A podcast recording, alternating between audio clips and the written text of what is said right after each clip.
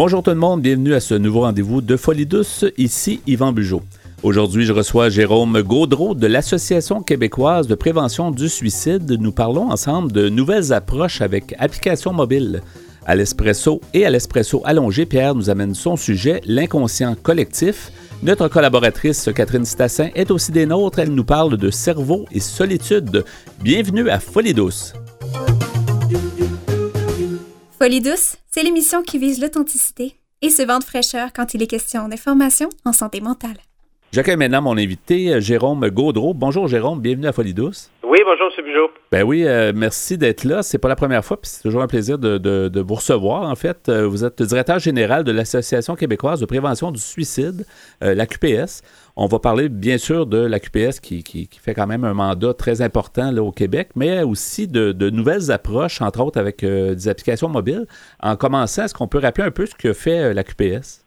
Oui, ben dans le fond, la QPS, c'est une organisation qui travaille à l'échelle de la province, qui vise vraiment à sensibiliser la population euh, sur les enjeux relatifs euh, au suicide, euh, donner les informations de prévention, donc quoi faire, où appeler si on s'inquiète, si on a besoin d'aide, puis aussi de faire en sorte que de changer un peu la mentalité de la société québécoise autour du suicide, d'expliquer le phénomène, de démontrer qu'il existe des solutions et, faire en sorte que nos élus prennent des décisions pour changer les choses de manière à encourager et favoriser la prévention sur le, plus dans le plus de milieux possible.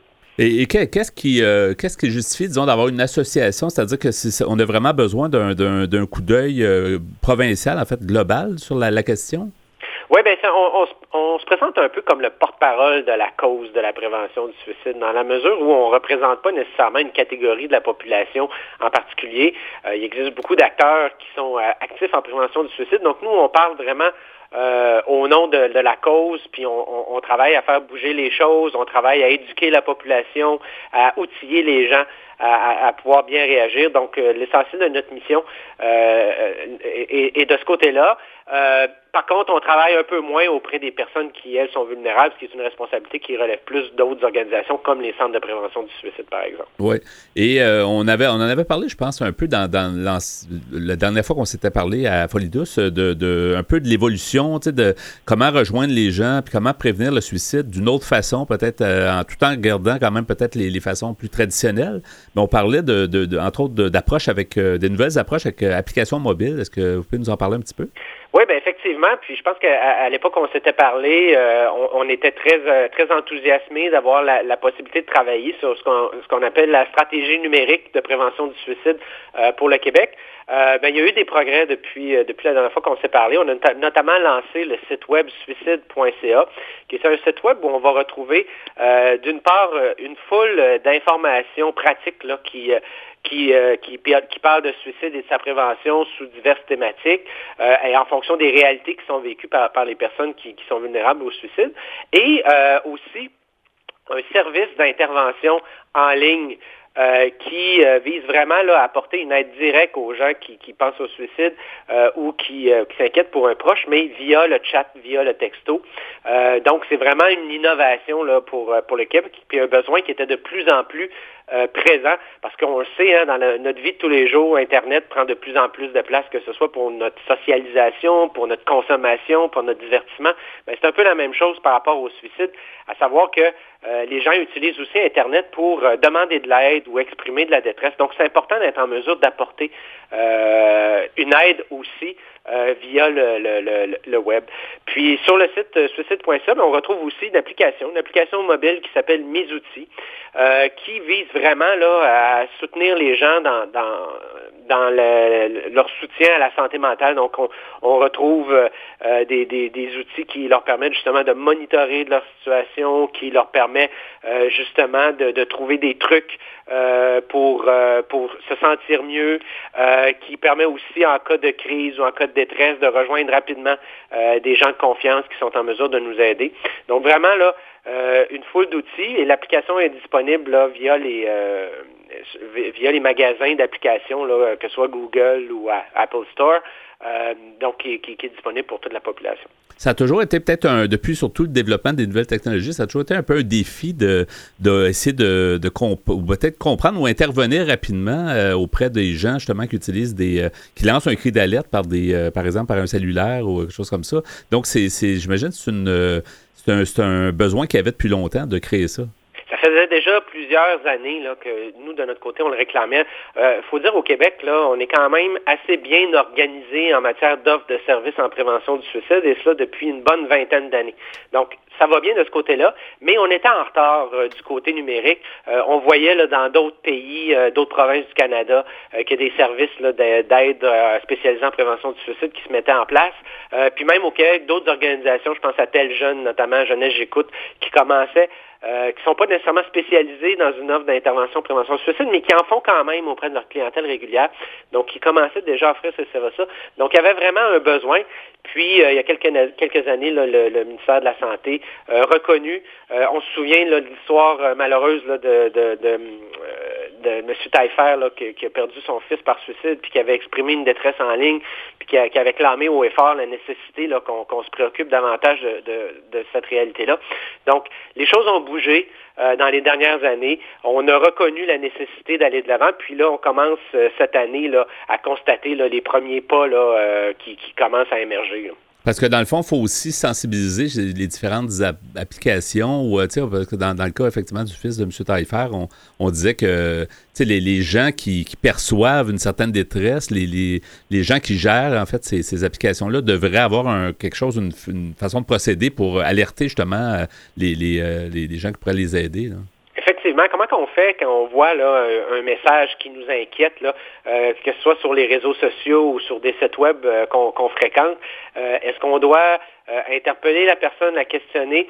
Donc, je pense que c'est important de bien outiller les gens pour être capable de reconnaître là, quand un message peut être un message de détresse, puis leur donner des ressources leur donner des lieux où ils peuvent s'adresser pour obtenir cette aide-là. Donc, suicide.ca, euh, c'en est un. Il y a toujours la ligne 1866 appel aussi, là, qui est une ligne téléphonique euh, spécialisée en prévention du suicide, qui est disponible 24 heures par jour, 7 jours par semaine, partout au Québec. Donc, on, peut y faire appel. Mais maintenant, on a une offre de services supplémentaire qui va euh, nous aider à rejoindre des gens qui répondaient pas toujours très, très bien aux services traditionnels. Qui ont peut-être la difficulté à s'exprimer, euh, à mettre les mots. C'est peut-être un peu moins euh, menaçant ou difficile d'écrire euh, ce qu'on vit plutôt que d'en parler.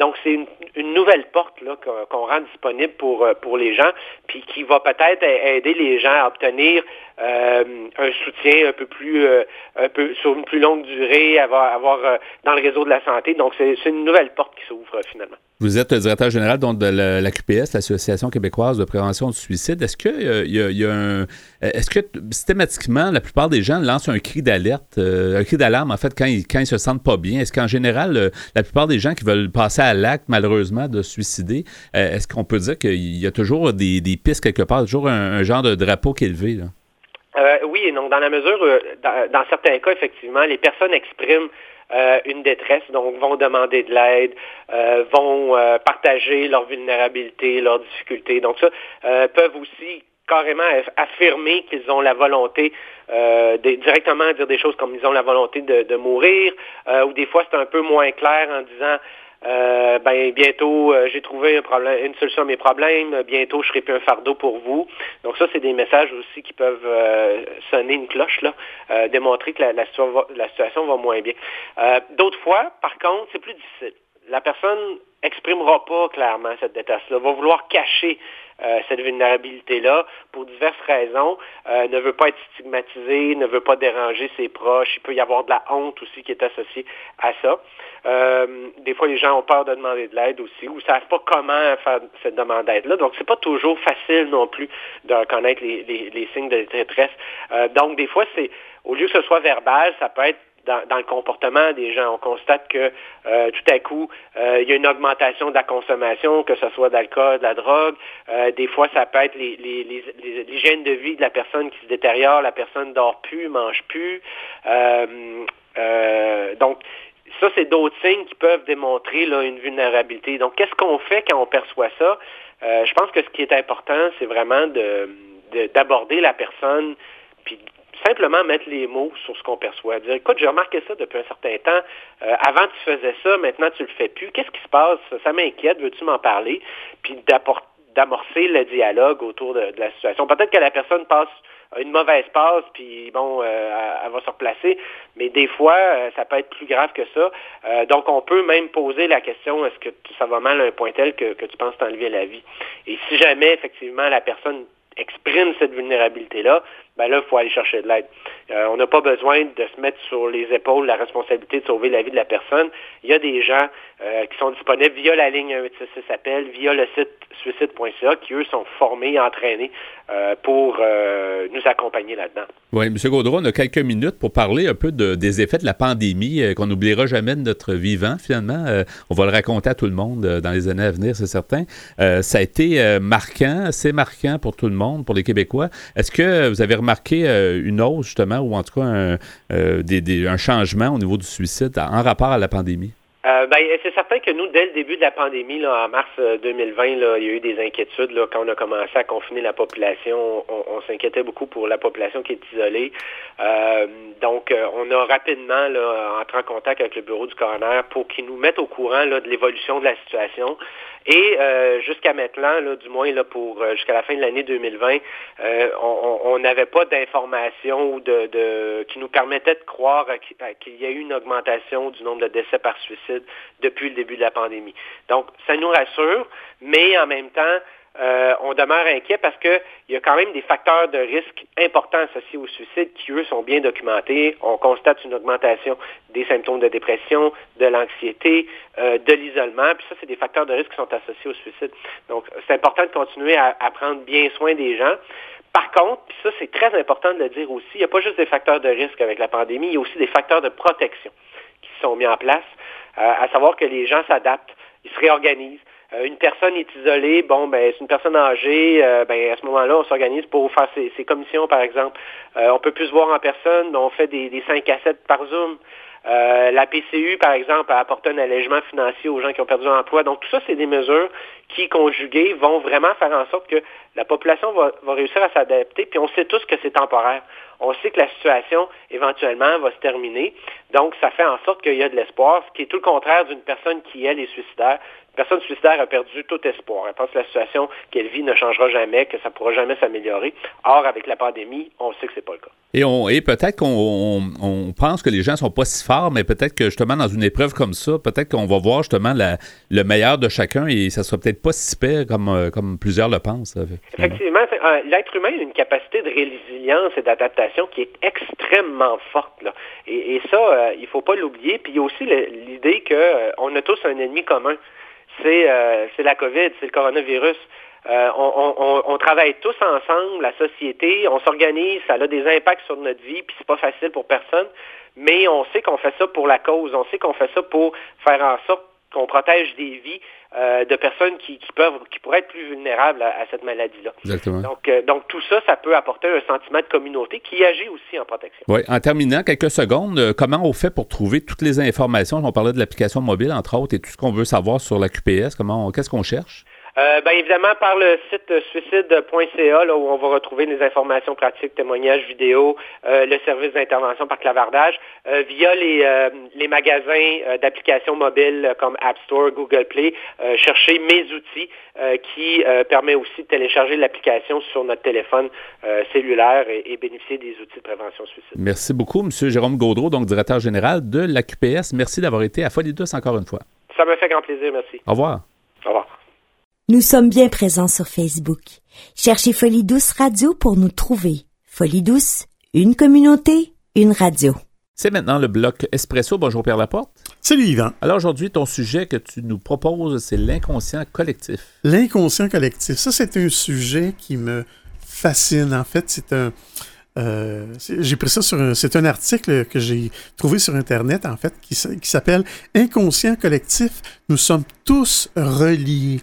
Et c'est basé euh, sur des recherches qui ont été faites, euh, qui ont commencé il y a plusieurs années. Et, en fait, j'avais déjà vu une émission à la télé américaine là-dessus et je trouvais ça fascinant. Et je suis retombé là-dessus sur euh, Internet en faisant de la recherche. Alors, c'est un article écrit par M. Éric Pigani, qui est psychologue de formation et psychothérapeute. Il s'est spécialisé dans l'étude des états modifiés de conscience. Il nous dit l'existence d'une conscience collective sera-t-elle bientôt prouvée? Peut-être grâce à une expérience troublante menée dans le monde entier avec un petit appareil censé détecter les émotions de groupe. Mhm. C'est une petite boîte en métal qui n'a l'air de rien d'autre qu'une petite boîte en métal. Euh, Monsieur Pigani nous dit Je pensais, en commençant mon enquête, me retrouver devant un superbe appareil au milieu d'un bric-à-brac digne du cabinet d'un docteur Mabuse. Au lieu de ça, rien que cette petite boîte connectée tout de même à un ordinateur. Juste un ordinateur portable tout simple et tout gris. Ce fleuron de la technologie, premier brevet industriel de la parapsychologie, ne ressemble à rien. Mais il y a pire encore. Son cœur est un composant électronique conçu pour fabriquer du hasard façon de parler en fait. Ce n'est pas bien compliqué, il nous dit. Lorsque vous prenez une paire de dés et que vous les faites rouler sur la table, vous fabriquez du hasard selon son expression à lui, en Ouais. tout cas. Cet appareil fait la même chose, mais de façon bien plus sophistiquée. Il débite à toute vitesse des suites de chiffres, au hasard. Gadget génial, mais inutile, pas pour tout le monde. En tout cas, pas pour les chercheurs qui participent au projet Conscience globale. En anglais, c'est Global Consciousness Project, qui, paraît-il, est en train de révolutionner toutes nos connaissances sur la conscience humaine. Tout commence à la fin des années 60 avec un physicien, Helmut Schmidt, alors directeur de recherche des laboratoires Boeing aux États-Unis. Boeing, la fameuse firme d'aviation. Schmidt obtient l'autorisation d'utiliser son labo et ses compétences pour faire des recherches en parapsychologie. Esprit éminemment créatif, il invente le premier, entre guillemets, générateur numérique aléatoire, sorte de grosse caisse sur laquelle des ampoules s'allument au hasard. En essayant de deviner quelle ampoule va s'allumer, ce dispositif permet de faire des expériences de voyance. Tu comprends, les gens essayaient de deviner Laquelle allait s'allumer, c'est un peu au hasard. Ouais. du- ouais. Oui. Mais encouragé par euh, l'équipe de Boeing, le physicien perfectionne son invention. Il miniaturise la boîte, ajoute des rangées d'ampoules et il change la règle du jeu. Il ne suffit plus de deviner quelles ampoules vont s'allumer, mais d'essayer d'influencer par la force de l'esprit l'ordre dans lequel elles s'allument. Cet exercice de psychokinèse donne des résultats si étonnants qu'il provoque un certain émoi dans la communauté scientifique. Imagine-toi. Quand même. Mm. Mais passons sur les 20 et quelques années qui ont suivi, pendant lesquelles ce générateur numérique a été testé des milliers de fois et a servi d'outil de recherche dans tous les laboratoires universitaires de parapsychologie. Nous nous retrouvons en 1996 à l'université Princeton, toujours aux États-Unis. Cette auguste institution abrite le Princeton Engineering Anomalies Research, l'un des hauts lieux de la recherche américaine. Le professeur Roger Nelson, psychologue, s'intéresse à ces machines à fabriquer du hasard. Pour un psychologue, c'est à faire preuve d'une nette ouverture d'esprit. Un jour, il s'interroge sur la possibilité pour cet appareil d'être influencé non par une seule personne, mais par un groupe. Avec son fils Greg, informaticien expert en intelligence artificielle, ils mettent au point une nouvelle version du générateur numérique, soit le générateur d'événements aléatoires, plus connu aujourd'hui sous le nom de EGG, ou EGG en anglais. Ouais. Premières expériences en groupe. On réunit une trentaine de personnes dans une salle et on leur demande de chanter, de parler, de s'amuser. Le EGG, placé dans un coin, fabrique du hasard à tout va. Le graphique, semblable à un tracé euh, d'électroencéphalogramme qui s'affiche sur l'écran de l'ordinateur, reste plat, ce qui est normal. Sauf lorsque tout le monde fait la même chose en même temps, tel que méditer par exemple. La machine réagit alors comme si elle captait l'état d'esprit du groupe. Le graphique commence à dessiner une courbe. C'est quand même assez extraordinaire. Intrigué, Roger Nelson propose une hypothèse. Lorsqu'un groupe porte son attention sur un même événement, l'esprit de groupe devient cohérent, ou si tu veux, unique. Et il va influencer un peu de la même façon, qu'il y a une similitude Ouais. entre les... Ah. C'est, moi, je trouve ça incroyable. Ouais. Donc, si le EGG est placé dans ce qu'on appelle le champ psychique euh, de ce groupe, il est influencé par des émotions comme le calme, la peur, la joie, la concentration, etc. D'autres chercheurs alertés par cette surprenante découverte s'associent au projet. En 1998, une quinzaine de ces appareils EGG sont envoyés à autant de scientifiques un peu partout dans le monde, avec une intention bien précise. Un événement déclenchant une puissante émotion collective peut-elle enre- être enregistré par toutes les machines simultanément? C'est ce qu'on va savoir plus tard à l'émission. Tu as bien deviné. Ça pouvait pas mieux tomber. On va pouvoir suivre la- l'histoire. Alors, c'est intéressant. Donc, l'inconscient collectif plus tard à l'émission, Pierre. Euh, merci.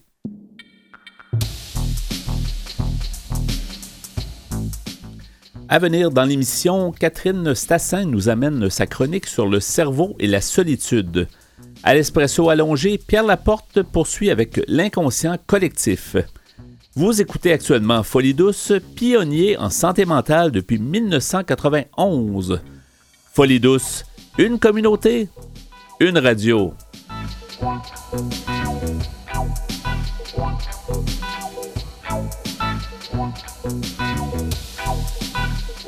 La santé mentale est un vaste monde. Suivez nos chroniqueurs qui nous amènent en territoires inconnus. C'est avec plaisir que j'accueille Catherine Stassin. Bonjour Catherine. Bonjour Yvon. Bonjour, ça va bien? Ça va très bien, merci. Ben oui, et on va parler d'un sujet euh, toujours intéressant. Tu nous amènes toujours des bons sujets. Cerveau et solitude. La solitude, c'est un mal, euh, je dirais, du siècle peut-être. euh, hein, de- Il y a beaucoup de solitude qui se vit. Oui, on va voir ça euh, Oui, dans, dans dans les- la chronique. euh, qui, on, on a quelques chiffres, mais avant ça, on peut quand même donner une bonne nouvelle aussi. C'est qu'il y a eu euh, une découverte par des chercheurs de l'université McGill euh, qui ont fait une constatation assez importante. C'est que le cerveau est marqué par la solitude. Mhm. C'est-à-dire que certaines parties du cerveau sont plus développées chez les gens qui souffrent de solitude. Et ces parties, mais quelles sont-elles, Yvan? Oui. C'est quoi comme parties Exactement. Eh bien, Quelles sont-elles? Quelles sont-elles? Eh bien, c'est des parties consacrées aux souvenirs, à l'imagination, aux pensées intérieures et à la perception de l'avenir aussi. Voilà, donc ce sont quand même des parties assez importantes. Eh bien, les chercheurs ont remarqué que dans ces zones-là, la matière grise était beaucoup plus développée et en plus, elle était de meilleure qualité selon leurs termes. Voilà, donc euh, c'est important. euh, et on peut se poser la question aussi, mais, mais comment ça se fait? Qu'est-ce qui se passe? Qu'est-ce qui se passe? Pourquoi est-ce que les personnes qui souffrent de solitude ont des parties de la sorte? À ce moment-là, les chercheurs font une hypothèse. Mhm. Ils euh, déposent cette hypothèse et ils disent, mais dans le fond, les gens qui souffrent de solitude vont peut-être essayer de compenser et surmonter la solitude en ayant en effet plus de pensées par rapport à leurs souvenirs, puisqu'il n'y a personne avec qui parler de ces souvenirs. Donc, ils vont y penser simplement, ils vont développer cette zone du souvenir, de l'imagination aussi, puisqu'ils vont imaginer certaines choses, ils auront plus de pensées intérieures, et aussi, ils vont penser beaucoup à l'avenir, ce qui n'est pas toujours une bonne Oui, chose quand on y pense trop. Ça va peut-être inquiéter. Ils vont ils vont s'inquiéter de l'avenir, sûrement, aussi. Ça, c'est encore autre chose. En effet, ça, ce serait à voir. Alors maintenant, on peut se poser la question, mais c'est quoi l'ampleur de ce phénomène? Combien de personnes souffrent de solitude? Et, et là, le terme est important, souffrir de solitude. Parce qu'il y a des gens qui aiment ça, être seuls, qui ne souffrent pas de solitude, mais il y en a beaucoup qui en souffrent. Exactement, ils peuvent aimer vivre seuls et être dans l'action quand même, Ouais. et pas uniquement être dans ses pensées intérieures et dans l'imagination. Donc, il y a quand même une étude, elle est britannique, qui a été faite sur 40 000 personnes. C'est un très bon échantillon, dire. Euh, chez les adultes de 40 ans à 69 ans. Qu'est-ce qu'ils constatent? Ils constatent qu'entre 10% et 20%, c'est quand même très important, c'est presque une personne sur cinq quand on y pense, souffre de solitude de manière vraiment maladive. Donc, c'est pas juste des gens qui aiment être seuls, d'accord? Et qu'est-ce qu'ils ont constaté? Ils avaient dans cette banque de données des images par résonance magnétique qu'on connaît sous le nom d'IRM, d'accord? Et donc, ils ont examiné l'ensemble de ces clichés et ils ont de là constaté que c'est 10 à 20% des personnes qui souffrent de solitude. Effectivement, c'est beaucoup. Euh, c'est quand même une société euh, euh, en Angleterre, donc c'est une société quand même bien développée et tout. Donc, c'est assez représentatif justement de, l'Occident, j'imagine. Ça doit se ressembler un peu avec ici aussi. C'est ce que je me suis dit. C'est pour ça que j'ai pris quand même ces résultats d'études. c'est sûr qu'on pourrait se poser beaucoup de questions et ça pourrait faire l'objet d'une autre chronique. tiens, est-ce que dans le monde occidental, ce sentiment de solitude qui est quand même très important. D'où vient-il Est-il dû au mode de fonctionnement euh, Chez nous, euh, beaucoup de gens au Québec vivent seuls et au Canada, je crois que c'est environ une personne sur trois qui vit seule. Euh, donc tout ça, c'est évidemment un sujet intéressant. Ce qu'on peut se dire, c'est que quand faut-il s'alerter dans le fond? Quand il y a souffrance par rapport à la solitude, quand elle est subie, d'accord? Donc, euh, à partir de ce moment-là, il y a un risque de mise à l'écart par rapport aux autres, il y a un isolement qui s'installe. Et euh, justement, avec la pandémie, euh, tout le monde est un petit peu à risque, on est plus en sécurité chez soi. Mais en même temps, les gens qui souffrent de la solitude en souffrent encore plus, c'est ça aussi. Ah oui, certainement, parce que les gens ont, encore moins envie d'aller rendre visite à quelqu'un dont ils doutent peut-être de la bonne santé ou pas. voilà. Donc, c'est certain que euh, le problème, c'est qu'à partir du moment où la solitude est souffrance, euh, il y a un développement, euh, il y a une détérioration de, de la santé mentale. Il y a un développement des problèmes. ça peut se, disons, se traduire par de plus d'anxiété, plus de stress, plus de dépression. Ça peut provoquer éventuellement également aussi euh, de l'hypertension, de l'obésité, parce qu'on reste sur place, on ne bouge plus, de la prise de drogue, donc que ce soit alcool euh, ou autre drogue illicite. Il peut y avoir également des dysfonctionnements du système immunitaire, même avec euh, trop de solitude, et donc aussi un accroissement des risques de suicide.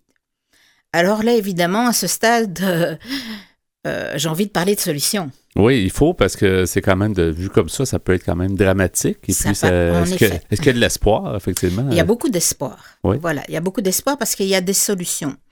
Et surtout, et même, j'allais dire, pas surtout en période de, pandémie, euh, la première chose à faire, c'est d'abord admettre que oui, on souffre peut-être de solitude. Est-ce que cette solitude, je la subis ou est-ce que je la désire vraiment, cette solitude? Est-ce qu'on est capable de faire ça? Est-ce qu'on ça prend quand même un certain recul pour se dire est-ce que j'en souffre vraiment? Ou euh, à quelque part, ça peut être juste aussi euh, léger, mais euh, jusqu'à quel point on peut dire qu'effectivement, ça devient un problème pour, pour la personne?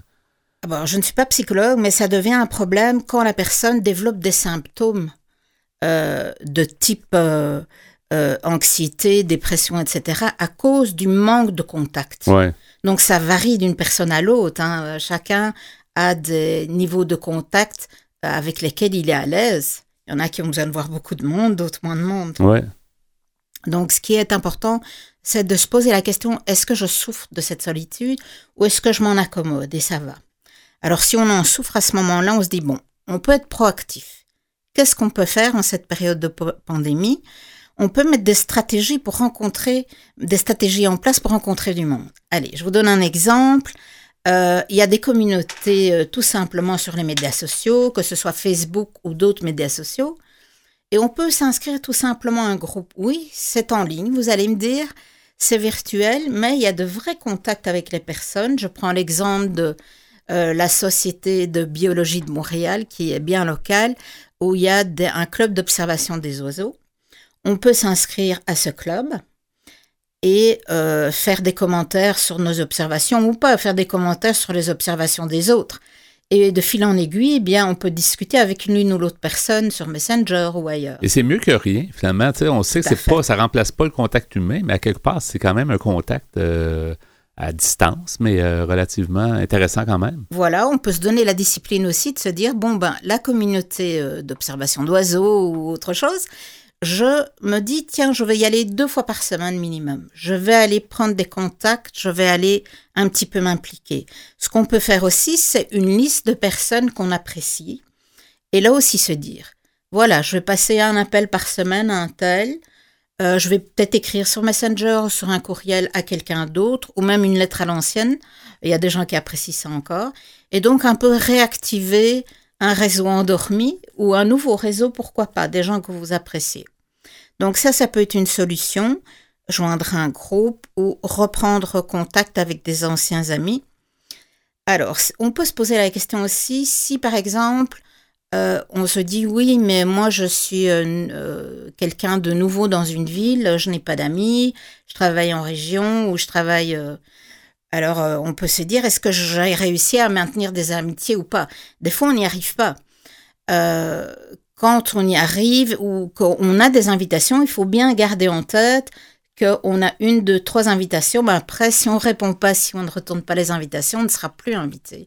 Donc, c'est le, il faut garder ça en tête. Il faut se forcer un peu ou faut en cas si on, s'aider. Là. Il faut pas se faire violence, là, mais il faut se forcer un petit peu si on a ce désir de sortir. Au moins l'essayer, au moins essayer d'avoir un contact. si ça fonctionne pas, ben on l'aurait essayé. Voilà. Alors, en fait, euh, ce qu'on peut dire ici aussi, oui, la solitude peut être positive. En effet, on peut avoir des tas de réflexions antérieures, des pensées sur l'avenir, euh, penser aux souvenirs de notre famille, etc. Ça peut être positif. Mais à partir du moment où elle ne nuit pas à notre santé et elle ne nuit pas à notre bien-être. Donc si vous sentez qu'elle vous pèse et vous sentez que vous faites partie de ces gens-là, effectuez des démarches. J'ai ici euh, mis en note l'organisme Écoute Entraide. Vous pouvez téléphoner 7 jours sur 7 au 514 278 21 30, 514 278 21 30, 7 jours sur 7 de 8h à 22h. Il y a aussi une ligne gratuite et un site Internet. Mhm. Qu'est-ce qu'on peut dire? D'autre? On a encore quelques minutes, euh, Catherine. Donc, sur la solitude, c'est un, on pourrait dire que c'est un mal du siècle, dans le fond, parce que les gens, autrefois, peut-être vivaient plus en communauté ou avec leur famille. Euh, euh, aujourd'hui, comme tu dis, il y a quand même quoi, une personne sur trois, tu disais, qui vit seule au Québec à peu près. Là? C'est beaucoup quand même, et c'est peut-être par choix, comme tu le disais. les gens sont moins attachés. Euh, où euh, les choses ont évolué. Moi, je me pose des fois la question, je me dis, dans le temps, dans le fond, on n'avait pas toujours les moyens d'aller vivre euh, seul, de quitter le nid familial tout de suite. On vivait en famille parce qu'il n'y avait pas de moyens. maintenant, on peut se trouver un logement pas trop cher et partir. Donc, il y a beaucoup de monde qui se retrouve seul. Mais c'est pas que ça, je pense qu'aussi qu'il y a plus de divorces. Et dans le temps, on ne divorçait pas tout simplement. ça. ça. fait aussi partie de l'équation. Il y a euh, l'isolement des personnes âgées. Les personnes âgées avant restaient dans la famille. Maintenant, elles, vivent plus tard, plus longtemps toutes seules. Et, voilà, et des fois loin de leur famille parce que euh, les enfants euh, vont travailler ailleurs. Donc c'est sûr que ça, c'est vraiment des, des, des, extrapolations que, que je, je, fais ici de manière improvisée, mais je pense que oui, il y a de la réflexion à faire sur notre mode de société occidentale qui, euh, je pense, crée cette solitude euh, par son mode de fonctionnement. Oui, avec tous ces changements-là, comme on dit. Je pense. Peut-être rappeler, euh, si tu veux bien, Catherine, les différentes aides que les gens peuvent trouver. Là, donc, Écoute Entraide, je pense. Alors, Écoute Entraide, vous avez un site où vous avez beaucoup de ressources sur ce site. Alors, c'est écoute trait d'union entraide .org, écoute trait d'union entraide.org ou une ligne d'écoute accessible 7 jours sur 7 de 8h à 22h avec un téléphone sur Montréal 514 278 2130 514 278 2130 et de l'extérieur de Montréal 1855 1855 365 4463. Donc, il y a de l'aide, puis euh, gênez-vous surtout pas pour euh, en demander. Alors, merci beaucoup pour cette chronique, euh, Catherine, et puis on va se retrouver pour une prochaine bientôt. Merci. Merci de tes excellents sujets. Merci, à bientôt. Au revoir. Au revoir. Que vous soyez au boulot ou dans l'auto, à moto ou à vélo, en manteau ou en speedo, vous écoutez Folie douce. De retour au micro avec l'espresso allongé et on va poursuivre sur le sujet de l'inconscient collectif que tu as entamé plus tôt, Pierre, à l'émission. Oui, un sujet, moi, que je trouve euh, vraiment intéressant, euh, pour euh, ne pas dire passionnant. C'est d'après un article écrit par M. Éric Pigani, qui est psychologue de formation et psychothérapeute, et il est spécialisé dans l'étude des états modifiés de conscience. Et pense encore que l'être humain est peu connu. Tu sais, je me dis, il y a beaucoup de force, là, que Ouais. ce soit conscient ou inconscient. On a encore beaucoup à apprendre. euh, Beaucoup à apprendre sur le cerveau, sur l'âme, Ouais. même, je dirais, Ouais. euh, les ondes. euh, Les ondes qu'on peut euh, transmettre euh, volontairement ou non, effectivement. Oui. Alors, euh, il nous parlait aussi de M. Roger Nelson qui avait mis au point une machine qui euh, donnait des suites de chiffres très, très, très rapidement, complètement au hasard, et qui donnait euh, une, une courbe plate, si on peut dire, ce qui est normal. Mais en certaines occasions, des gens qui sont branchés sur des euh, capteurs euh, placés autour euh, de, de la tête pouvaient influencer cette courbe sur un écran. C'était quand même assez C'est quand même puissant. oui. Alors, je, je reprends ma lecture. En 1998, une quinzaine de ces appareils EGG sont envoyés à autant de scientifiques un peu partout dans le monde, avec une intention bien précise. Un événement déclenchant une puissante émotion collective peut-elle être enregistrée par toutes les machines simultanément? Si oui, cela confirmerait l'existence d'un champ psychique planétaire, quelque chose qui ressemblerait à une conscience globale. Il y a des gens qui sont plus euh, perceptifs, tu sais, si Ouais. on peut dire. Il y a des gens qui ont comme plus de l'espèce d'intuition, quelque Ouais. chose. euh, ils, ils ont comme un espèce de Ouais. talent un, don. Un, un sixième sens. Ouais, un peu, ouais. Alors, les premiers tests donnent euh, des résultats immédiats. Ainsi, lors d'événements comme les funérailles de Lady Di, les appareils qui se trouvent aux États-Unis, en Chine ou en France enregistrent des variations du champ psychique. Au cours des trois années qui suivent, le Global Consciousness Project prend une ampleur inespérée. L'appareil obtient un titre de propriété industrielle, une grande première dans l'histoire de la parapsychologie. À la fin de l'année 2002, le nombre d'appareils EGG sera passé de 40 à 75. Deux d'entre elles sont installées en France. Toutes sont reliées à l'ordinateur central du laboratoire de Princeton au New Jersey via Internet, qui enregistre automatiquement, heure après heure, les, données recueillies par chaque ordinateur. Le fonctionnement de ce réseau pourrait être comparé à un électroencéphalographie de notre planète.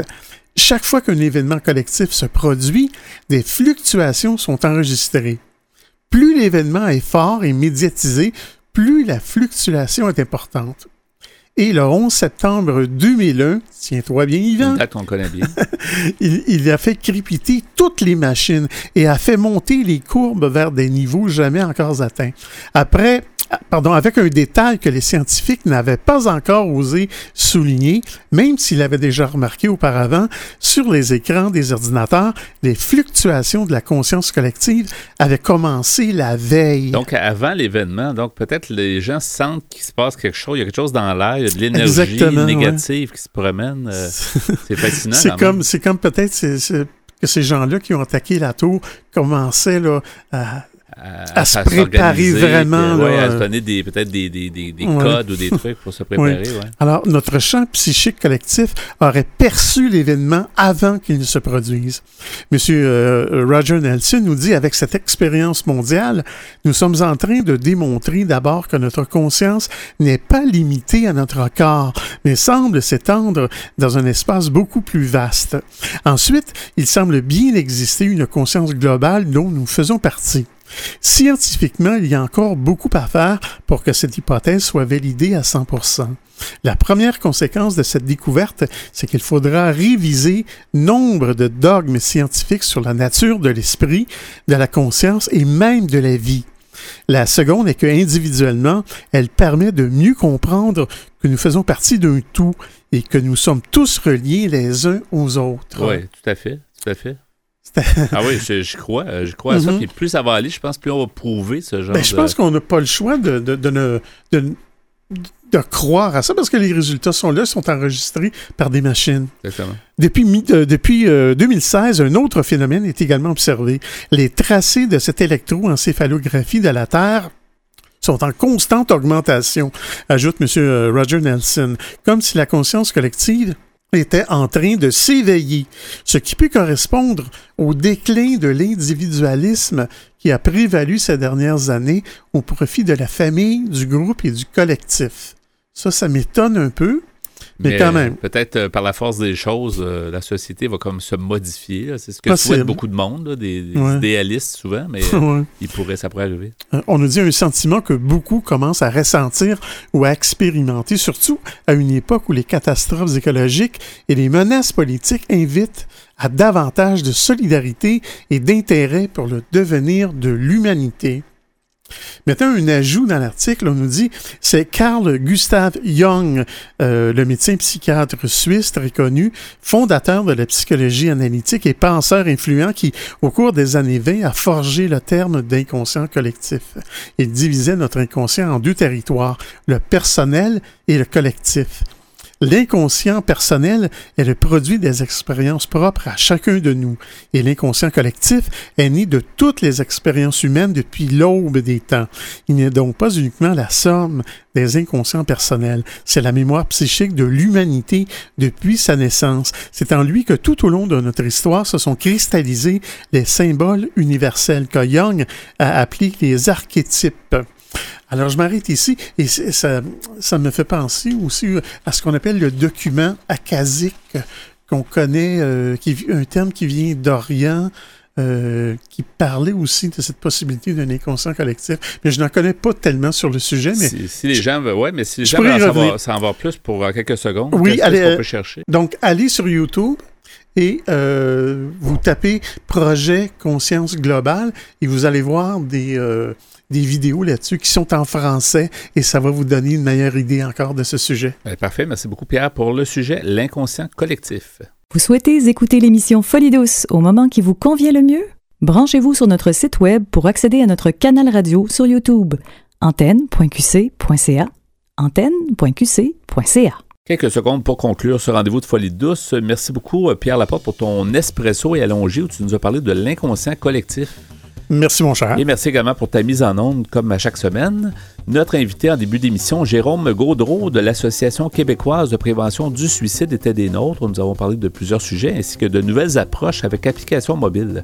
Notre collaboratrice Catherine Stassin nous a présenté son sujet Cerveau et solitude. C'était donc le menu de Folie douce cette semaine. C'est Yvan Bugeaud à l'animation. Bonne semaine à tous et à la prochaine Folie douce. Au revoir.